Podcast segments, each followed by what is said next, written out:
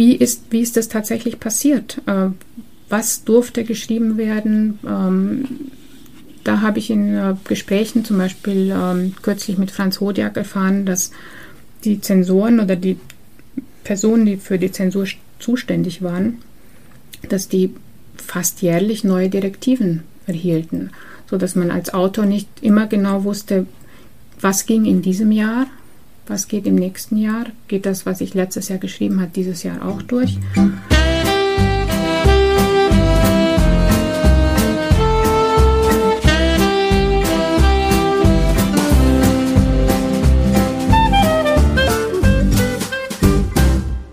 Herzlich willkommen zu einer neuen Folge der Donauwellen, der Südostcast. Bei uns geht es um Menschen, Themen und Bücher, die Donau hinab und die Karpaten hinauf. Mein Name ist Florian Kürer-Wielach und ich habe mit Birgit Fernengel gesprochen. Sie ist die Kuratorin unserer virtuellen Ausstellung Graue Zeiten, bunte Seiten, die sich deutschsprachigen Kinder- und Jugendbüchern im sozialistischen Rumänien widmet. Birgit erzählt uns im Gespräch über die Entstehungsgeschichte dieser Ausstellung und gibt Einblicke, wie man so ein umfassendes virtuelles Projekt plant und erfolgreich durchführt. Den Link zur Ausstellung, in der wir fast 100 Bücher präsentieren, finden Sie in den Show Notes oder direkt auf der Website der Deutschen Digitalen Bibliothek. Und eine Einladung dürfen wir auch noch an Sie aussprechen, wenn Sie selbst Zeitzeugin oder Zeitzeuge sind, möchten wir Sie gerne einladen, Teil unserer virtuellen Ausstellung zu werden. Schicken Sie uns Ihre Erinnerungen an Ihre liebsten rumänendeutschen Kinder- und Jugendbücher in dieser Epoche als Text, Tonspur oder Videoaufnahme. Wir nehmen diese dann als Zeitdokument in unsere Ausstellung auf. Die Mailadresse lautet kinderbuchausstellung.ikgs.de. Sie finden diese auch in den Show Notes. Und nun zu meinem Werkstattgespräch mit Birgit Fernengel. Ja, vielen Dank. Ich freue mich sehr, dass ich dabei sein kann und dass äh, ich eingeladen wurde zu diesem Podcast. Und ich freue mich sehr, dass wir hier gemeinsam dieses schöne Projekt vorstellen können. Da freue ich mich auch drauf. Sag doch mal ein paar Worte zu dir, zu deiner Person. Ja, also mein Name ist Birgit Fernengel. Ich bin in ähm, Siebenbürgen geboren, aufgewachsen in Agnetheln und war die letzten vier Jahre von der 9. bis zur 12. Klasse in Hammerstadt auf dem Bruckenthal-Gymnasium. Habe in Deutschland ähm, Bibliothekswissenschaft, Germanistik und Kunstgeschichte auf Magister studiert und hatte dann das große Glück, viele Jahre in äh, Kunst- und Museumsbibliotheken zu arbeiten. Zuerst beim ZKM in Karlsruhe und dann äh, zuletzt bei der äh, neuen Sammlung in München in der Pinakothek der Moderne in der Designbibliothek. Um, seit 2013 bin ich mit meinem Mann im Ausland unterwegs.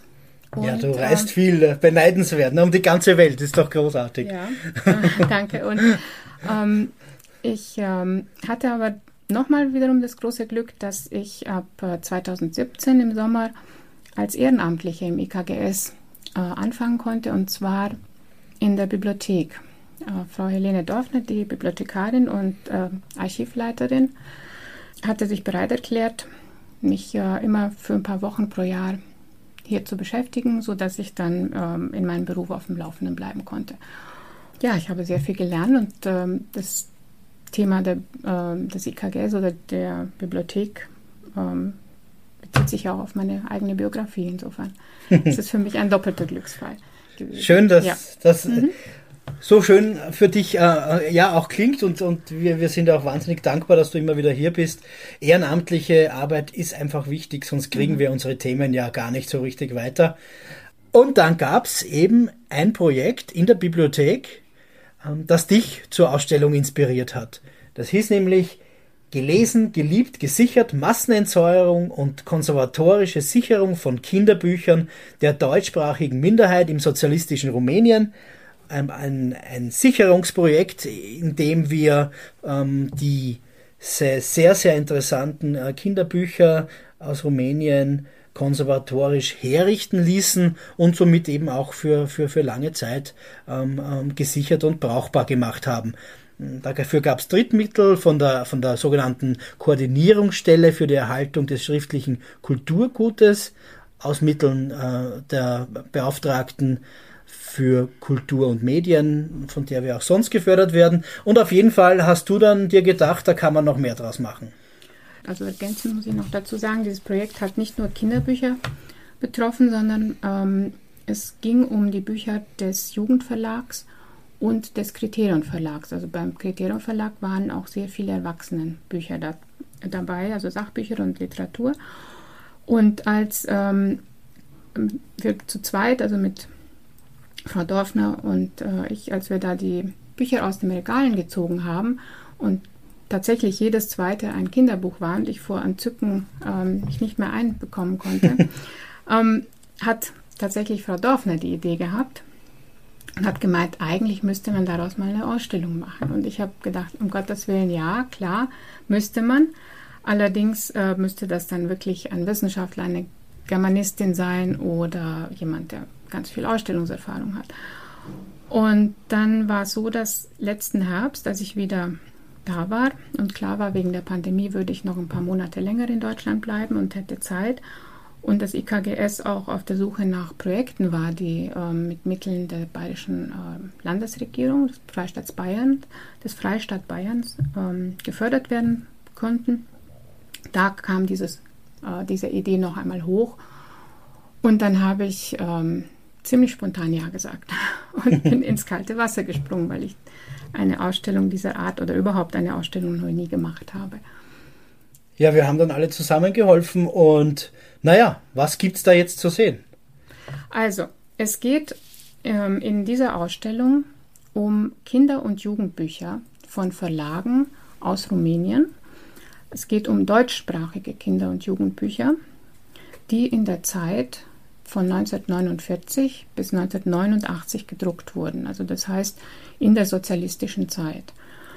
Man glaubt es kaum, aber es sind tatsächlich rund 1300 Titel in dieser Zeit erschienen. Rumänien hat ähm, auch nach 1945 eine ziemlich gute Minderheitenpolitik gehabt ähm, einzigartig. Also, relativ muss relativ man natürlich, sagen, ne, relativ ähm, in einem klar. Regime, aber da, im Vergleich war es schon, war's schon Im, ziemlich liberal. Im Vergleich ne? dazu ne? hatten die äh, Deutschen zumindest auf dem Papier Rechte und in den Gegenden, wo sehr viele Deutsche lebten, war es eben möglich, die Schule in der Muttersprache zu besuchen. Ähm, es gab eben Rundfunk und Fernsehen, Presse und es gab die Verlage. Bis 1900 1969 gab es lediglich einen Verlag, der sich um äh, Kinder- und Jugendbücher gekümmert hat. Das war der Jugendverlag. Dann gab es die kurze Tauwetterperiode, die Ceausescu eingeleitet hat. Und im Zuge dessen wurde der Jugendverlag äh, aufgesplittert in viele verschiedene Verlage. Also mehrere Verlage haben sich dann ein äh, Kinder- und Jugendprogramm zugelegt. Allen voran der Kriterion Verlag mit einer sehr großen deutschen Abteilung und da hat Hedi Hauser gearbeitet als Lektorin. Hedi Hauser, ja, ein sehr bekannter Name in der Szene. Ja. Mhm. war nicht nur Lektorin, ich glaube, sie war dann auch so ein bisschen die, ja, im Hintergrund sehr viel geleistet hat für die, fürs äh, das auch, war Verlagswesen ähm, in Rumänien. Ja, sie wurde auch ähm, politisch vereinnahmt, da muss, kann man es vielleicht nicht sagen, aber sie wurde, sie musste auch oder hat politische Funktionen ähm, inne gehabt und zwar war sie Mitglied der Nationalversammlung und noch ein paar andere Funktionen hatte sie, die dem Verlag sicherlich sehr gut geholfen haben, weil das der Verlag äh, einer der wenigen war, der bis zum äh, Schluss noch gut Papier be zugeteilt bekommen hat. Auch ein Problem, ne, das ja. man in der Ausstellung ähm, dann auch sehen kann, mhm. nämlich die Papierknappheit. Ne? Also man, ja. man denkt, wenn man im Westen aufgewachsen ist, eigentlich nicht an solche Probleme wie Papierknappheit. Mhm. Ne? Ja. Und dann gab es neben dem Kriterium Verlag noch den Jon Kranke Verlag mit äh, einem, dem langjährigen Lektor Werner Söllner, die auch ein sehr, sehr schönes, umfangreiches äh, Kinder- und Jugendliteraturprogramm hatten. Ähm, in, ebenfalls in Bukarest ansässig war dann der Albatros Verlag. Dann gab es noch den Dacia Verlag, wo Franz Hodjak Lektor war, der war in Klausenburg. Und 1971 wurde dann auch ein Verlag in Temeswar gegründet, nämlich der Fakla Verlag. der dann überwiegend bannerte schwäbische Titel rausgebracht hat. Von diesen Verlagen gibt es eigentlich nur noch den Kriterion Verlag und den Fackler Verlag, die mhm. heute noch bestehen. Alle anderen Verlage sind ähm, nach der Wende eingegangen. Was man aber auf jeden Fall sagen muss, du hast jetzt ja einige Namen genannt, Werner Söllner, Franz Hodjak, Heli Hauser, das ist ja eigentlich die, die rumäniendeutsche Elite, wenn man so möchte, in der Literaturszene. Das heißt, die haben dann alle auch als Brotberuf waren sie Lektoren in diesen Verlagen, haben unter anderem eben auch Kinderbücher betreut, um sich oft bis zur Ausreise auch zu verdingen, um ihrer Leidenschaft nachzugehen, nämlich dem Schreiben, dem eigenen Schreiben mhm. sozusagen. Wird nicht anders gewesen sein als im Westen auch, dass man als Schrift, freier Schriftsteller nicht so gut äh, leben konnte und eben einen Beruf haben musste. Und die meisten der Autorinnen und Autoren sind ja auch ähm, Germanisten und äh, entweder äh, Germanistik und Romanistik studiert und haben dann äh, in Zeitungen, Zeitschriften oder in Verlagen gearbeitet. Genau. Und nach der mhm. Ausreise oft auch in äh, Publikationen des IKGS publiziert, auch bis mhm. heute kann man in den Spiegelungen immer wieder Gedichte, Gedichte von diesen Herren und äh, Damen, die gerade genannt wurden und viel mehr ja nachlesen. Und man sieht man eigentlich, welch, welche hohe Qualität äh, in der Literatur, in der rumäniendeutschen Literatur geherrscht hat in den 70er Jahren. Also das ist, glaube ich, schon eine sehr beeindruckende Angelegenheit. Mhm. Und die spiegelt sich ja offensichtlich auch im Kinderbuch wieder, das ebenfalls ja ein sehr hohes Niveau hat als Basis meiner Arbeit und auch die, für die Auswahl der Bücher habe ich, ähm, muss ich an dieser Stelle auf alle Fälle die Bibliografie von Annemarie Weber erwähnen. Und zwar hat sie in einem ähm, mehrjährigen Projekt eine Bibliografie erstellt aller deutschsprachigen Kinder- und Jugendbücher, die in Rumänien von 1944 bis 1989 erschienen sind. Das ist eben diese äh, Bibliografie, die knapp 1300 Titel umfasst. Also diese Bibliografie ist eine unverzichtbare Ausgangsbasis für die Vorbereitung für meine Ausstellung gewesen. Hier konnte ich nicht nur die Bücher wiederfinden, die in der Bibliothek des IKGS sind, sondern ich konnte auch noch viele andere Bücher äh, mir da aussuchen und aus äh, der Bibliothek des, äh, der Internationalen Jugendbibliothek des Haus des Deutschen Ostens oder der Siebenbürgischen Bibliothek in Gundelsheim ausleihen und so die ganze Palette der Kinder- und Jugendliteratur Rumäniens, der deutschen Kinder- und Jugendliteratur Rumäniens aus dieser Zeit zeigen. Das ist auch gar nicht so einfach, nehme ich an, aus dieser Fülle was auszusuchen. Ja, was, wie, wie, wie geht man das an? Nach welchen Kriterien sucht man das aus? Ja? Also zuallererst ähm, hatte ich ja die Bücher aus dem IKGS, aus der Bibliothek des IKGS, weil es ja ein äh, Folgeprojekt war aus dem äh, bereits erwähnten Keck-Projekt. Und dann ähm, habe ich mir überlegt, dass ich von ähm, jedem Genre eigentlich eine hoffentlich repräsentative Auswahl zeigen kann. Also einmal die Märchenbücher der Siebenbürger Sachsen, der Banater Schwaben, ähm, Mundartbücher, also Bücher in der Mundart der Siebenbürger Sachsen und der Banater Schwaben, beziehungsweise der Berglanddeutschen, Bilderbücher, Kinderbücher, dann ein bisschen chronologisch ähm, eingeteilt die Entwicklung der Kinderbücher der 50er, 60er Jahre bis zu den 80ern, diese, die Entwicklung, die die Kinderbuchliteratur in dieser Zeit äh, genommen hat. Jugendbücher, Abenteuerbücher, dann ähm, Klassiker der Weltliteratur für Kinder, die auch in zahlreichen ähm, Ausgaben gedruckt wurden. Manchmal auch erstaunlich, ne, was da dann doch publiziert werden konnte an mhm. ja eigentlich prima vista nicht konformer Literatur. Mhm, ne? Ja, teilweise auch in bearbeiteter Form natürlich, mhm. aber ähm, es ist erstaunlich viel und schön und sind auch erstaunlich schöne Sachen, sehr, sehr viele schöne Sachen gedruckt worden. Dann ähm, möchte ich ähm, oder wollte ich auch Sachbücher zeigen, weil der Sachbuchmarkt jetzt in Deutschland ja auch ein sehr großer ist, aber was für Sachbücher in, zu der Zeit den Kindern vorgelegt worden sind. Und ähm, es sind auch sehr viele Übersetzungen von äh, den mitwohnenden Nationalitäten, wie es damals so schön hieß, gedruckt worden. Also von also Klassiker der rumänischen Kinderliteratur, Sadovianu und Tudor Argesi. Und auch, das war für mich eine sehr, sehr schöne Entdeckung, ein Klassiker der ungarischen Kinderliteratur. Das ist ein Bilderbuch, der heißt ähm, im ungarischen äh, Original heißt er Chipike und ist ein kleiner Zwerg, der ähm, im Wald lebt und ähm, ist immer noch bei den ungarischen Kindern Siebenbürgens äußerst beliebt. Mhm. Und das hat mich sehr gefreut, dass ich den gefunden habe und den auch zeigen kann. Da, von den fünf ungarischen Büchern sind zwei in deutscher Sprache zu der Zeit erschienen, Anfang der 70er Jahre. Wie ist denn das überhaupt thematisch? Also wie kann man sich das vorstellen? Hast du da für uns ein, zwei Beispiele? Wie erzählt man Kindern Geschichten in diesem doch ideologisch ziemlich schwierigen Umfeld? Man möchte ja doch was erzählen. Wie, wie geht das? Also in den 50er bis Mitte der 60er Jahre waren die Kinderbücher im Wesentlichen vom sogenannten sozialistischen Realismus geprägt. Ähm, ich glaube, dass in den 50er Jahren viele Bücher aus, äh, deutschsprachige Bücher aus der Sowjetunion exportiert wurden, importiert wurden. Und da geht es natürlich oft um ähm, die Pioniere und was die alles leisten und wo sie überall mithelfen. Da darf der obligatorische Traktor nicht fehlen und am besten auch noch ähm, eine Rakete, die zum Mond fliegt oder zumindest die Kinder spielen, dass sie zum Mond fliegen. Ähm, das wandelt sich so nach und nach und dann ähm, erscheinen immer mehr Bücher, die den Alltag der Kinder zeigen, mit ihren Ängsten und Nöten, wo sich dann die Autorinnen, in der Mehrzahl sind das Autorinnen, wirklich auf die Ebene der Kinder begeben und mit den Augen der Kinder versuchen, ihre Welt und ihren Alltag zu sehen.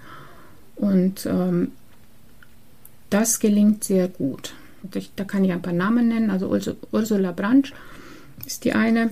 Autorin. Sie war Kindergärtnerin jahrzehntelang in Bukarest im deutschen Kindergarten.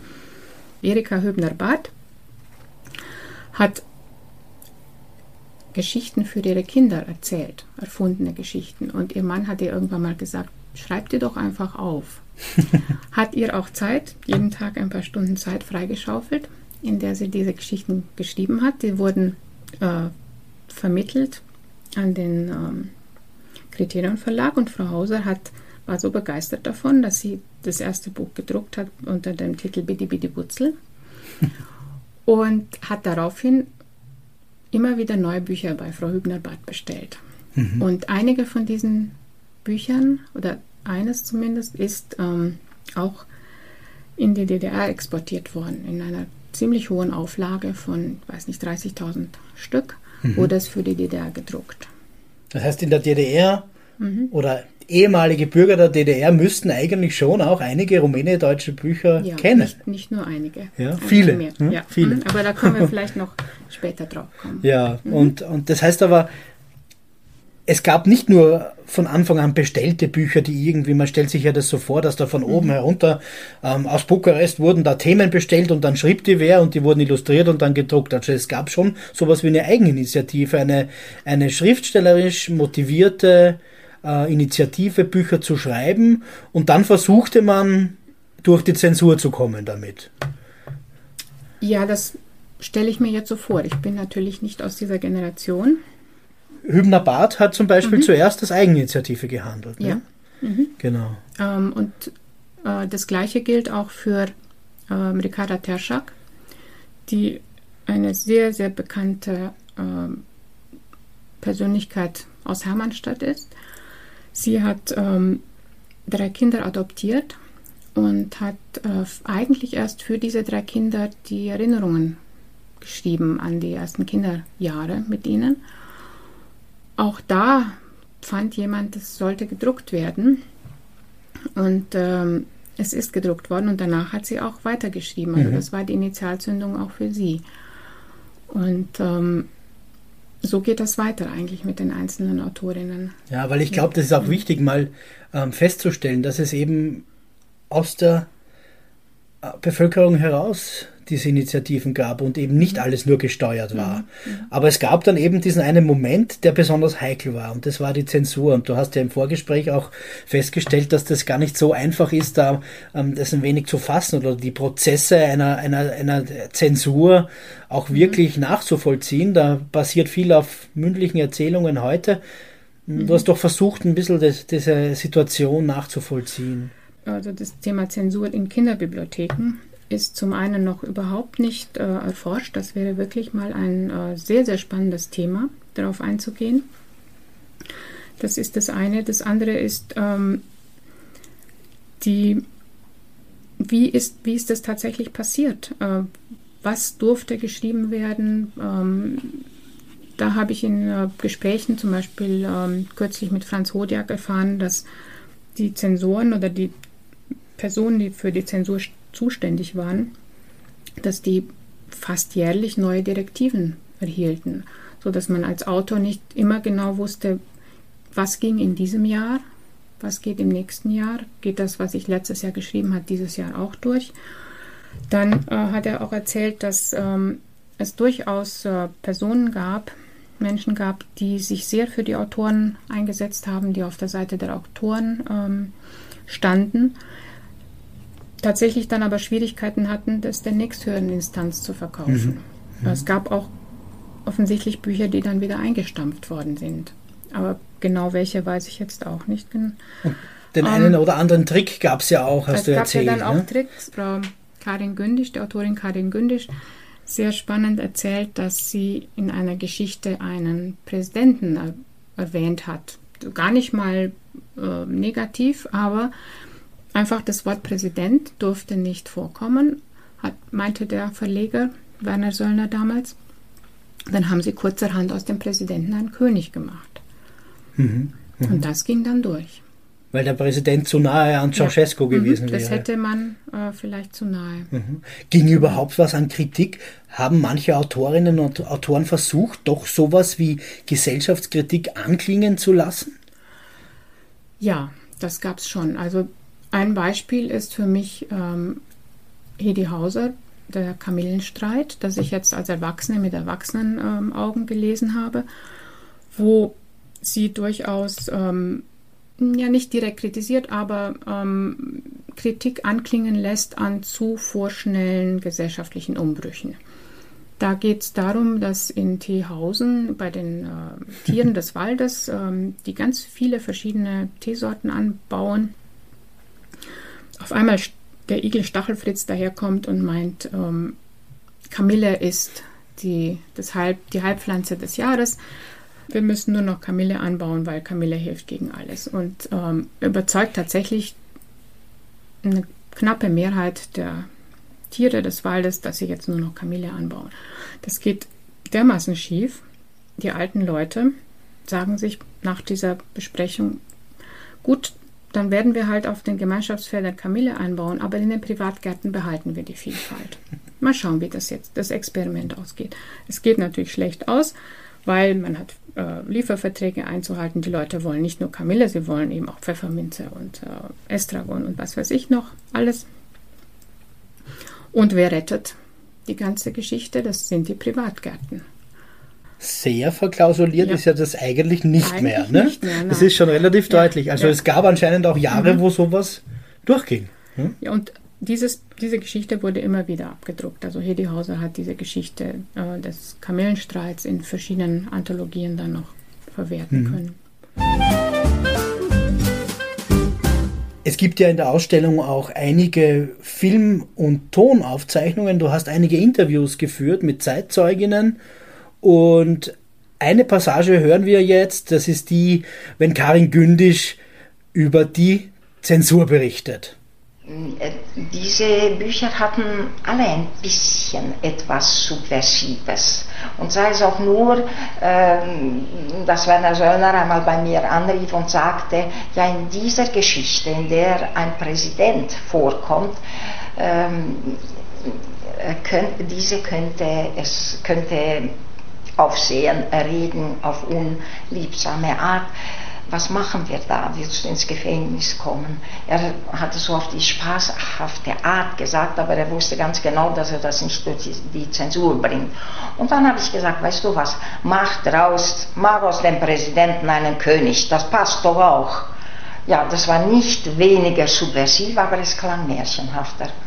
Und so ging es dann durch die Presse, also durch die Zensur wir hatten durch die deutsche Sprache ein bisschen einen Schutzraum und äh, auch einen Schutzraum dadurch, dass ähm, zum Beispiel jemand wie Werner Söllner äh, der Lektor war, der seine äh, Bücher verteidigt hat.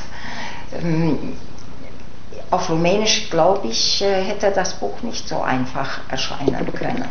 Mhm. Rolf Bossert hat mir einmal ähm, erklärt, welches eine Methode wäre, um den Zensor äh, zu übertölpeln. Das waren ja auch schlaue Leute. Aber äh, er sagte, äh, du schreibst was. Also du hast was geschrieben, möchtest, dass das so erscheint. Nun wird das aber nicht so erscheinen, weil da irgendetwas steht, was der ängstliche Zensor, der um seine Arbeitsstelle fürchtet, ähm, nicht durchgehen lässt.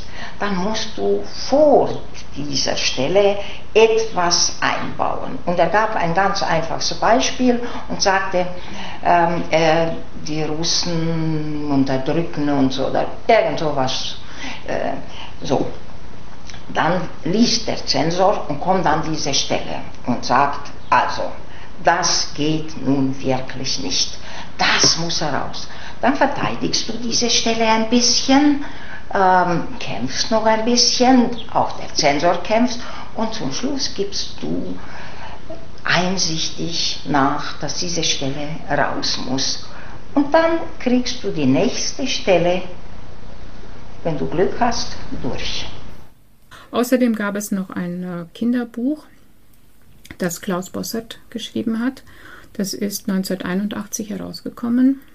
Ähm, und zwar der Hintergrund war der, dass Werner Söllner einigen seiner Freunde äh, einen Auftrag gegeben hatte, sie mögen doch auch einmal Kinderbücher schreiben. Und ähm, das waren dann Richard Wagner und ähm, Franz Hodjak und eben ähm, Rolf Bossert. Und Rolf Bossert hat das wirklich schönste Kinderbuch geschrieben mit einem unglaublich subversiven Text. Mit, ähm, zwischen den, da kann man so viel zwischen den Zeilen lesen. Und zwar geht es darum, dass der das, Buch heißt Mi und Mo und Balthasar. Mi und Mo sind zwei weiße Mäuse und Balthasar ist der Onkel Balthasar, der mit diesen beiden Mäusen in die Stadt fährt, um in den Sommerferien mit seiner Nichte und seinem Neffen äh, Zeit zu verbringen und ein paar Geschichten zu schreiben. Am Bahnhof, angekommen in der Stadt, kommen ihm seine beiden Mäuse abhanden. Sie landen in der Kanalisation und in der Kanalisation herrscht das Regime der Ratten oder die Diktatur der Ratten. Sie geraten in eine Razzia und äh, werden ins Gefängnis geworfen, wo bereits viele andere graue Mäuse sitzen. Und ähm, diese Diktatur der Ratten wird angeführt von dem ähm, Rator dem 14., dem König Rator dem 14., der auf einem Thron sitzt, der sehr geschmacklos ist und ähm, er, da ist auch keine Rede von Gewaltenteilung. Er hat äh, die Verfassung selbst geschrieben, er hat einen Exekutor. Also es ist wirklich eins zu eins ähm, das damalige Regime von Ceausescu mit dem beginnenden Personenkult. Die weißen Mäuse helfen dann den grauen Mäusen, den Diktator zu stürzen und ähm, die Mäuse sind dann nachher wieder frei. Es gibt dann in diesem, dieser Kanalisation noch ein ähm, ominöses ähm, Objekt, nämlich einen Kassettenrekorder, auf dem die Stimme von Pitz Mumm zu hören ist, also umgedreht Mumm Pitz, dessen Botschaften, ähm, das ist Pitz Mumm ist der Urmauso, dessen Botschaften ähm, wie die eines Heilsbringers gehört werden von den Mäusen.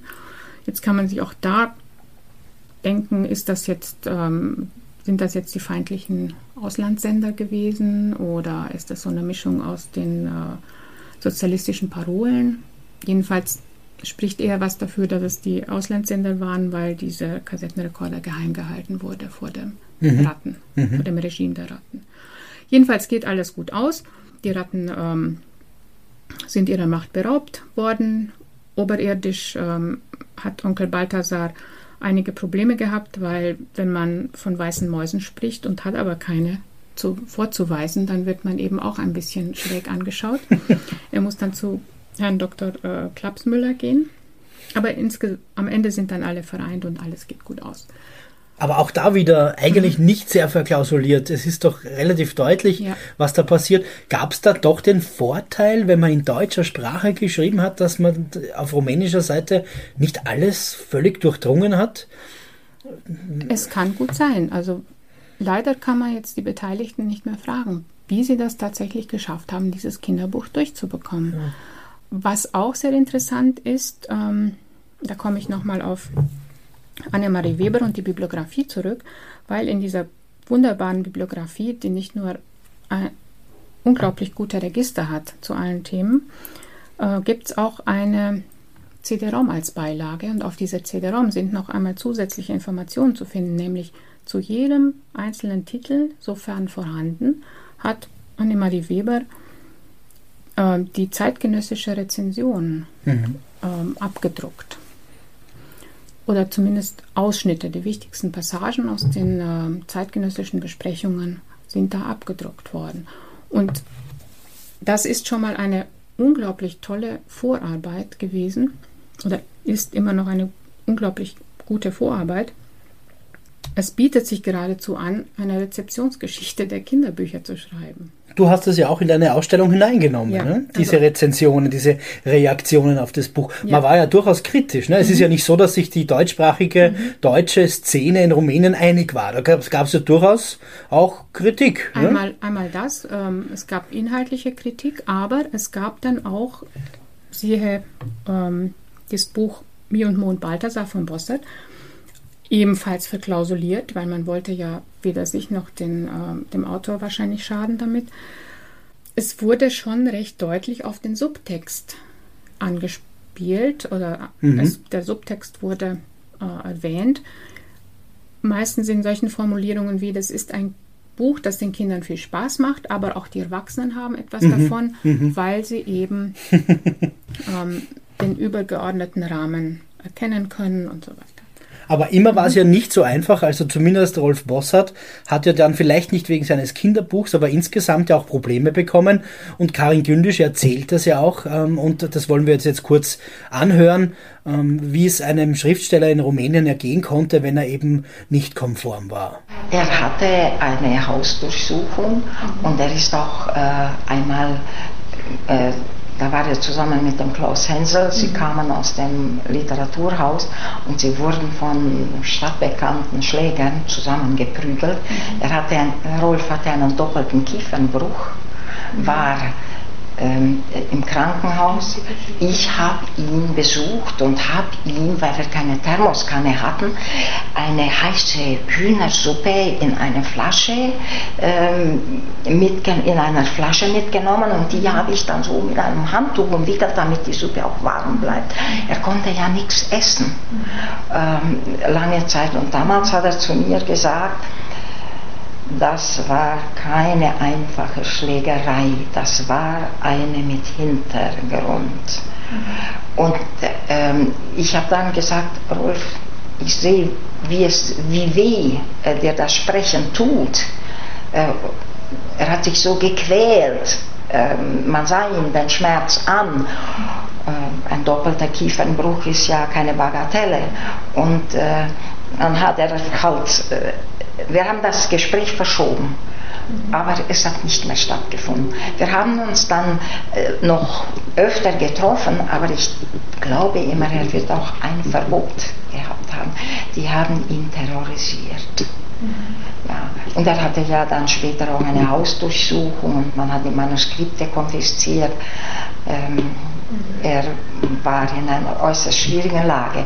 Aber jetzt kommen wir nochmal zurück ähm, ja sagen wir zur Geschlechtergeschichte, wir haben jetzt über einige, einige Männer wieder gesprochen, aber eigentlich fällt schon auf, dass sehr, sehr viele weibliche Autoren ähm, in der Szene waren. Ist das rumäniendeutsche Kinderbuch eine Frauengeschichte? Ja, es, es scheint schon so, dass es ab der Mitte der ähm, 60er Jahre tatsächlich ähm, eine überwiegend äh, Frauengeschichte ist, überwiegend eine Frauengeschichte ist. Ähm, es gab auch vorher schon ähm, Else Kornis, die allerdings noch sehr dem sozialistischen Realismus verhaftet war. Und ähm, im, neben diesen bereits genannten Namen, Erika Hübner-Barth und Ricarda Terschak und ähm, Ursula Bransch, würde ich auch noch ähm, Karin Gündisch nennen. Mhm. Sie ähm, hat allerdings dann noch ähm, nach eigener Aussage sich in ihren Geschichten äh, an dem Stil von Richard Wagner orientiert. Was auch ein wenig auffällt, mhm. ist, dass natürlich die, die, zumindest würde ich das mal ein mhm. bisschen pauschal so sagen, mhm. die weiblichen Autorinnen ein bisschen einfühlsamer sind, ein bisschen empathischer. Ne? Also da gibt es ja auch ein Kinderbuch Richard Wagners, dem mhm. Banata, rumänien-deutschen Schriftsteller, dessen äh, Vorlass ja auch im IKGS ist, das ja doch sehr, sehr verkopft ist. Ne? Das eigentlich nicht wirklich mhm. ähm, sich an Kinder richtet. Zumindest ähm, wird es wahrscheinlich gar nicht so bei Kindern ankommen, sondern ein sehr intellektuelles Buch ist. Ähm, fällt das auch öfters auf, dass, dass vielleicht ähm, weibliche Autoren zumindest tendenziell etwas empathischer sind mit ihrem ersten Zielpublikum, nämlich den Kindern? Ähm, das könnte man vielleicht so generell sagen, weil Frauen traditionell im Sozialismus trotz der äh, vielbeschworenen äh, Gleichberechtigung sich doch mehr um die Kinder gekümmert haben und auch der Beruf der Kindergärtnerin oder der Lehrerinnen doch stärker, der Grundschullehrerin stärker weiblich geprägt war. Allerdings im Fall von Richard Wagner würde ich das jetzt nicht unbedingt unterschreiben, weil das tatsächlich eine Auftragsarbeit war. Das mhm. war ja ähm, dieser Aufruf von Werner Söllner an seine Freunde, auch mal Kinderbücher zu schreiben, um das Niveau der Kinderbücher zu heben auf ein äh, literarisches Niveau. Und da hat Annemarie Weber auch einen sehr schönen äh, Aufsatz geschrieben zu dem Thema über eben Hodjak, Bossert und äh, Wagner. Mhm. Und erwähnt es auch im Vorwort ihrer Bibliografie. Um, und ich glaube, Wagner hat einfach ein paar Kinderthemen oder ein bisschen eine Kinderwelt versucht zu beschreiben. Es ist hohe Literatur, es ist ein Genuss zu lesen, aber ich glaube, es ist auch eher für ältere Kinder, fast schon mhm. Jugendliche, mhm. Mhm. die Freude an guter Literatur haben. Mhm. Das muss man schon sagen. Und es gibt aber auch ähm, einen Banner Schwaben, ein Autor Nikolaus Haupt, der ähnlich wie die anderen Schriftstellerinnen erst seinem Enkel Geschichten erzählt hat. Dieser Enkel dann wiederum ähm, bestand darauf, dass er sie immer wieder erzählt und korrekt erzählt, wie am, gleich, am Abend zuvor.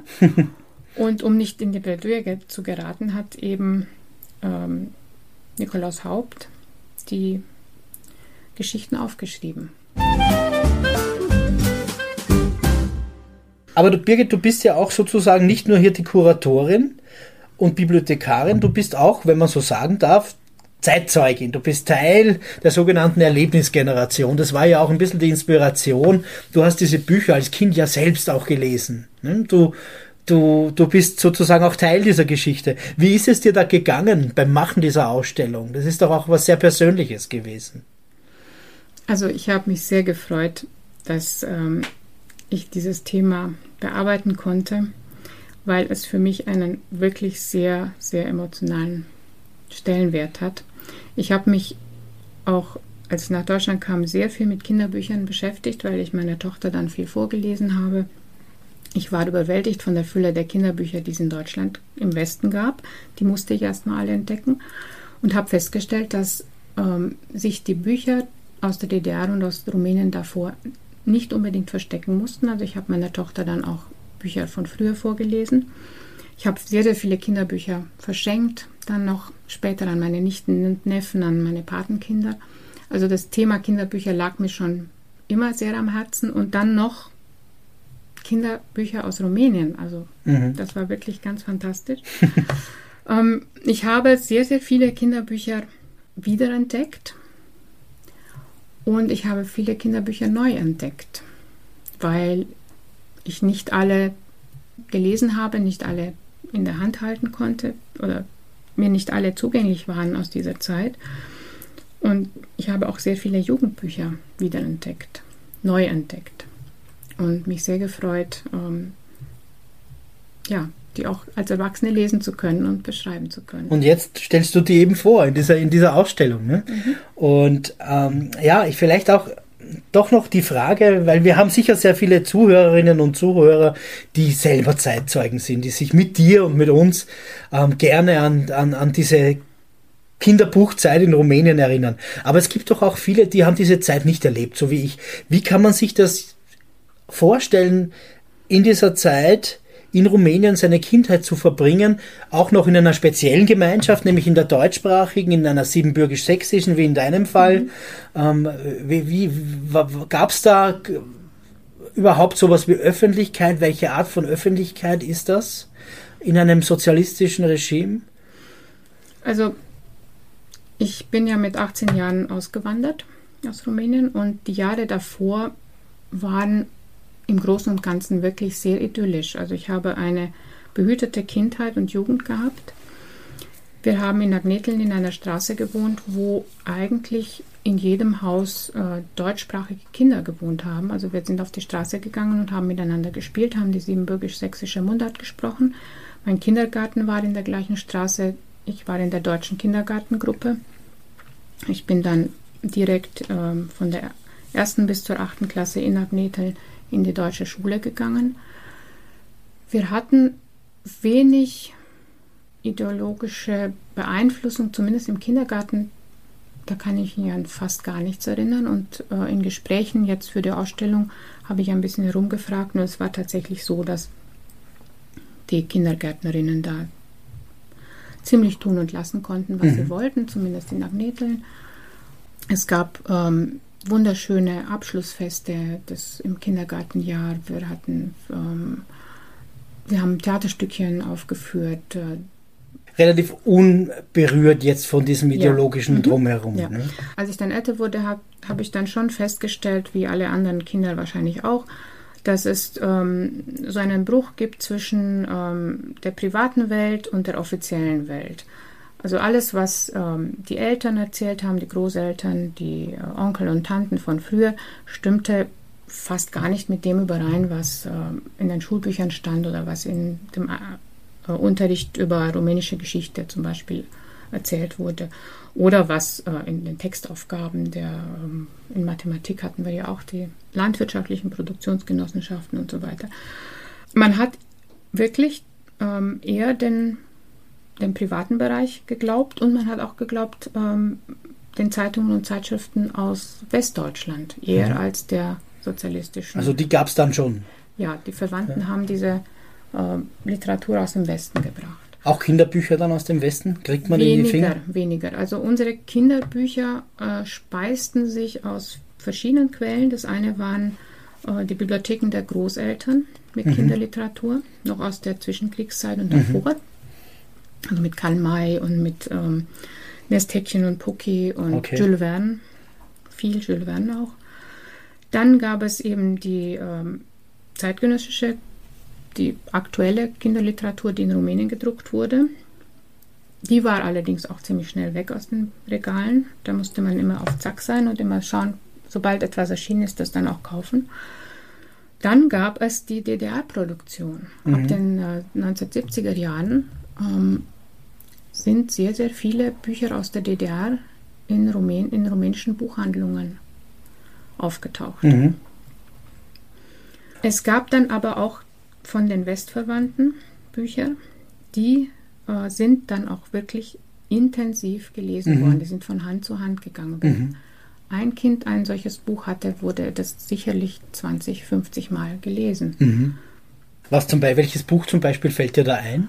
Ähm, als ich älter war, ähm, fällt mir ein von Astrid Lindgren, die, mhm. äh, die Brüder Löwenherz, das mhm. mich sehr beeindruckt hat. Oder von Michael Ende Momo. Mhm. Was gab es überhaupt so an Lieblingsstücken in dieser Ausstellung jetzt? Ähm, was sind so deine persönlichen Empfehlungen? Was soll man sich unbedingt näher zu Gemüte führen? Also mein absolutes Lieblingsstück war von Anfang an von Richard Jacobi, Das Mädchen und die Bärin. Mhm.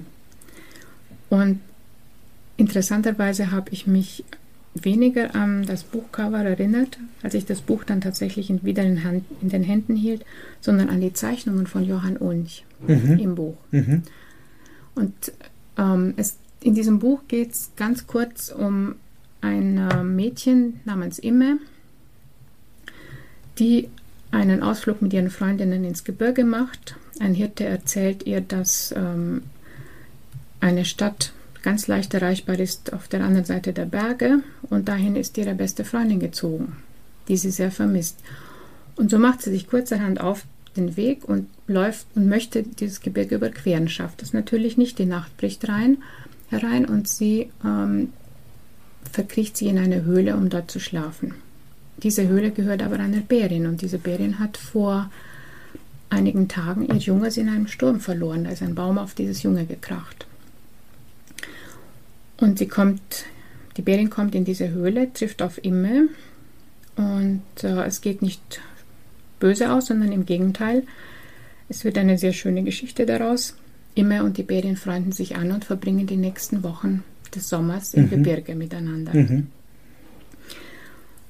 Und das ist eine Geschichte, die so nicht passiert sein kann, aber so passieren könnte, wenn man sich ein bisschen Fantasie, ein bisschen Fantasie das vorstellt, in einem gewissen Alter, berührt einen dieses Buch unglaublich. Mhm. Und natürlich für Mädchen mit einer weiblichen Hauptfigur ist das nochmal etwas ganz Spezielles, weil mhm. man sich dann umso mehr mit dieser weiblichen Hauptfigur identifizieren mhm. kann mhm. und ein bisschen Eskapismus, ähm, bisschen Ausbrechen aus der Realität erleben kann. Und was man da auch merkt, ist, dass die Illustrationen einfach eine ganz große Rolle spielen mhm. und dass die Qualität der Illustrationen in diesen Büchern teilweise überragend ist. Hm? Ja, die, die, künstlerische Qualität ja, allerdings äh, haben die Verlage und die Künstler mit auch hier mit der Mangelwirtschaft zu kämpfen gehabt, weil es oft kein, nicht genügend Farbfilme gab ähm, oder man sich auf zwei, drei Farben beschränken musste. Und entsprechend mussten dann die Künstler auch arbeiten, aber sie haben mhm. wirklich etwas sehr, sehr Schönes geschaffen. Der Vorteil der virtuellen Ausstellung ist ja, dass äh, wir die äh, Bücher nicht nur mit dem Buchcover, also mit dem Umschlag zeigen können, sondern dass wir auch einzelne Bilder, Fotos aus den Büchern zeigen können. Virtuelle Ausstellung. Das ist etwas, das müssen wir unbedingt noch besprechen. Diese Ausstellung ist zu finden auf der Deutschen Digitalen Bibliothek. In den Show Notes wird auch die, URL zu finden sein, also die Internetadresse. Da können Sie dann einfach draufklicken und diese sehr, sehr große Ausstellung auch besichtigen. Aber es ist dann doch ein neues Format. Ne? Man denkt bei Ausstellungen an Vitrinen, an Beleuchtung, an ja, vielleicht Haptik, Optik. Ähm, wir haben uns hier aus verschiedenen Gründen dafür entschieden, zuerst mal ins Netz zu gehen mit dieser Ausstellung. Welche Vor- und hm. Nachteile siehst du da bei dieser Form? Ja, also ich bin in Gesprächen mit ähm, Künstlerinnen und Künstlern, mit Autorinnen und Autoren und auch mit vielen anderen Menschen, die mir bei dieser Ausstellung ganz wunderbar geholfen haben. Ähm, immer wieder gefragt worden, wird die Ausstellung vielleicht irgendwann mal doch vor Ort gezeigt? Kann man die nicht vielleicht vor Ort zeigen? Ja, könnte man. Allerdings, äh, der Vorteil dieser Ausstellung ist der, wie ich schon erwähnt habe, dass äh, ich nicht nur das Buchcover und den Umschlag zeigen kann, sondern auch eben die einzelnen Bilder aus dem Buch. Das kann man eben nicht, wenn die Bücher unter einer Vitrine liegen und man sie nicht in die Hand nehmen darf. Die Ausstellung äh, kann von überall auf der ganzen Welt angesehen, angeschaut werden, angeklickt werden. Und man muss nicht extra deswegen nach München kommen. Und zum anderen ähm, ist die Ausstellung auch zeitlich nicht begrenzt. Das heißt, man kann sich die Ausstellung die nächsten Jahre anschauen. Solange wie das IKGS es möchte, wird diese Ausstellung auf den, äh, auf den Seiten der Deutschen Digitalen Bibliothek ähm, gehostet werden, gespeichert sein. Birgit, ein Thema, was dir, glaube ich, sehr wichtig ist, weil es auch ähm, wieder mit persönlichen Erinnerungen verbunden ist, äh, sind Bücher in Mundart. Es gibt für Kinder ganz wenig Literatur in siebenbürgisch-sächsischer Mundart. Es gibt zwei Autoren, die für Erwachsene geschrieben haben. Das ist Otto Piringer und Schuster Dutz. Allerdings für die ganz Kleinen äh, gibt es ein Buch, das ähm, bereits 1912 erschienen ist. Das heißt Sächsisch Welt, ein Wirt durch Belt. Das ist ein Bilderbuch mit kurzen Verschen und dieses Bilderbuch, das hat ein ganzes Jahrhundert lang die Kinder, äh, die, die siebenbürgisch-sächsisch gesprochen haben, begleitet. Mhm. Also wenn man eines dieser Sprüchlein aufsagt, erscheint sofort vor dem inneren Auge die passende Zeichnung dazu oder umgekehrt. Mhm. Und jeder hat natürlich auch sein Lieblings, seinen Lieblingsspruch. Also meiner zum Beispiel ist, ähm, der wird auch in der Ausstellung von Rosel Pottoradi ganz wunderbar vorgetragen. Das ist ein fast philosophischer mhm. Spruch.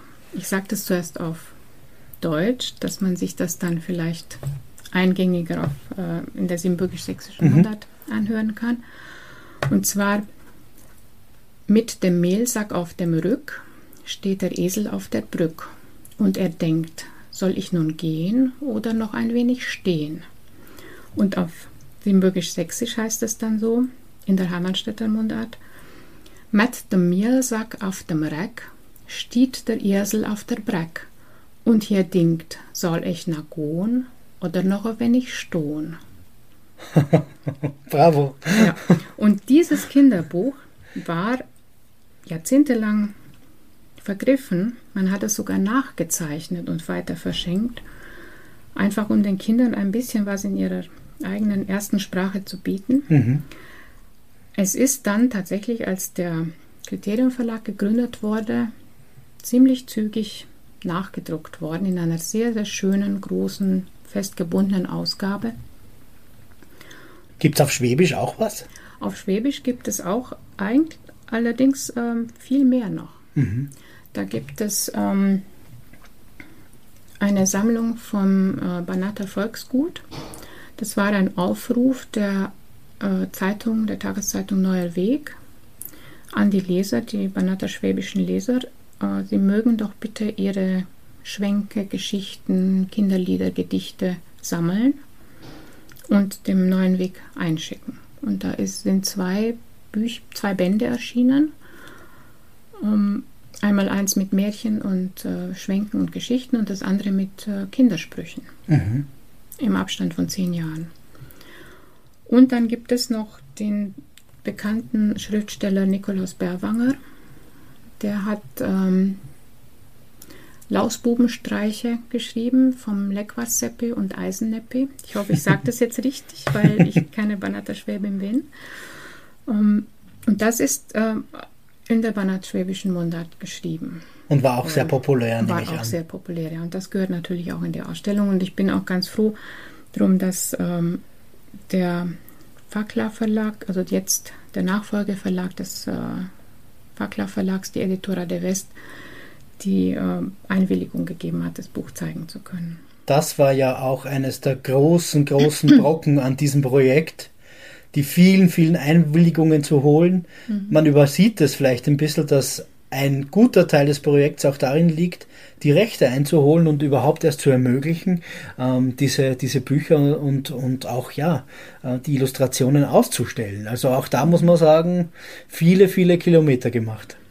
Ja, das war ähm, ein Thema, das ähm, sich dann erst ähm, in seiner Dimension eröffnet hat, als ich angefangen habe, damit daran zu arbeiten.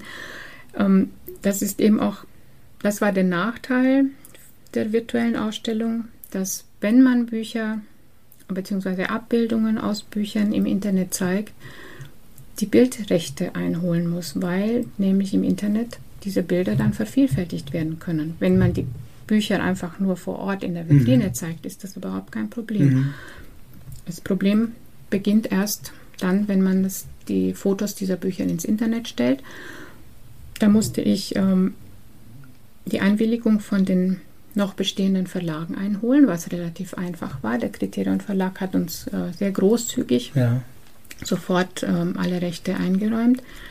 Viel, viel schwieriger war es, die einzelnen Illustratorinnen und Illustratoren und die einzelnen Künstlerinnen und Kün ähm, Künstlerinnen und Künstler, aber auch Autorinnen und Autoren zu finden, mhm. beziehungsweise deren Nachkommen ausfindig zu machen, weil die Bildrechte bei den Nachkommen noch 70 Jahre nach dem Tod des äh, jeweiligen Rechteinhabers bestehen.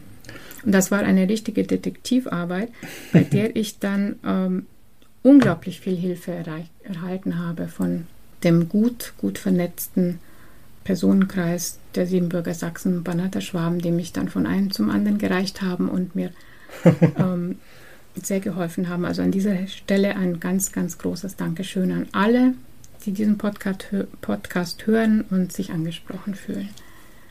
Diesem Dank schließe ich mich an. Ich sage nochmal ganz herzlich Danke für dieses Projekt, für dein Herzblut, für die Energie, ja, die viele Liebe, die du da hineingesteckt hast. Man sieht das auch. Hier ist, verbinden sich einfach fachliche Kompetenz mit einer, ja, ähm, auch einem emotionalen Zugang zu diesem Thema und das ist eine ganz tolle Sache und ich kann nur jedem empfehlen, ja, schauen Sie sich das an. Wir freuen uns auch über Rückmeldungen, Feedback, vielleicht Ergänzungen. Es gibt ja auch einiges, was noch aufzulösen ist, wie das Thema ähm, der Zensur zum Beispiel oder vielleicht haben wir das eine oder andere Buch auch übersehen.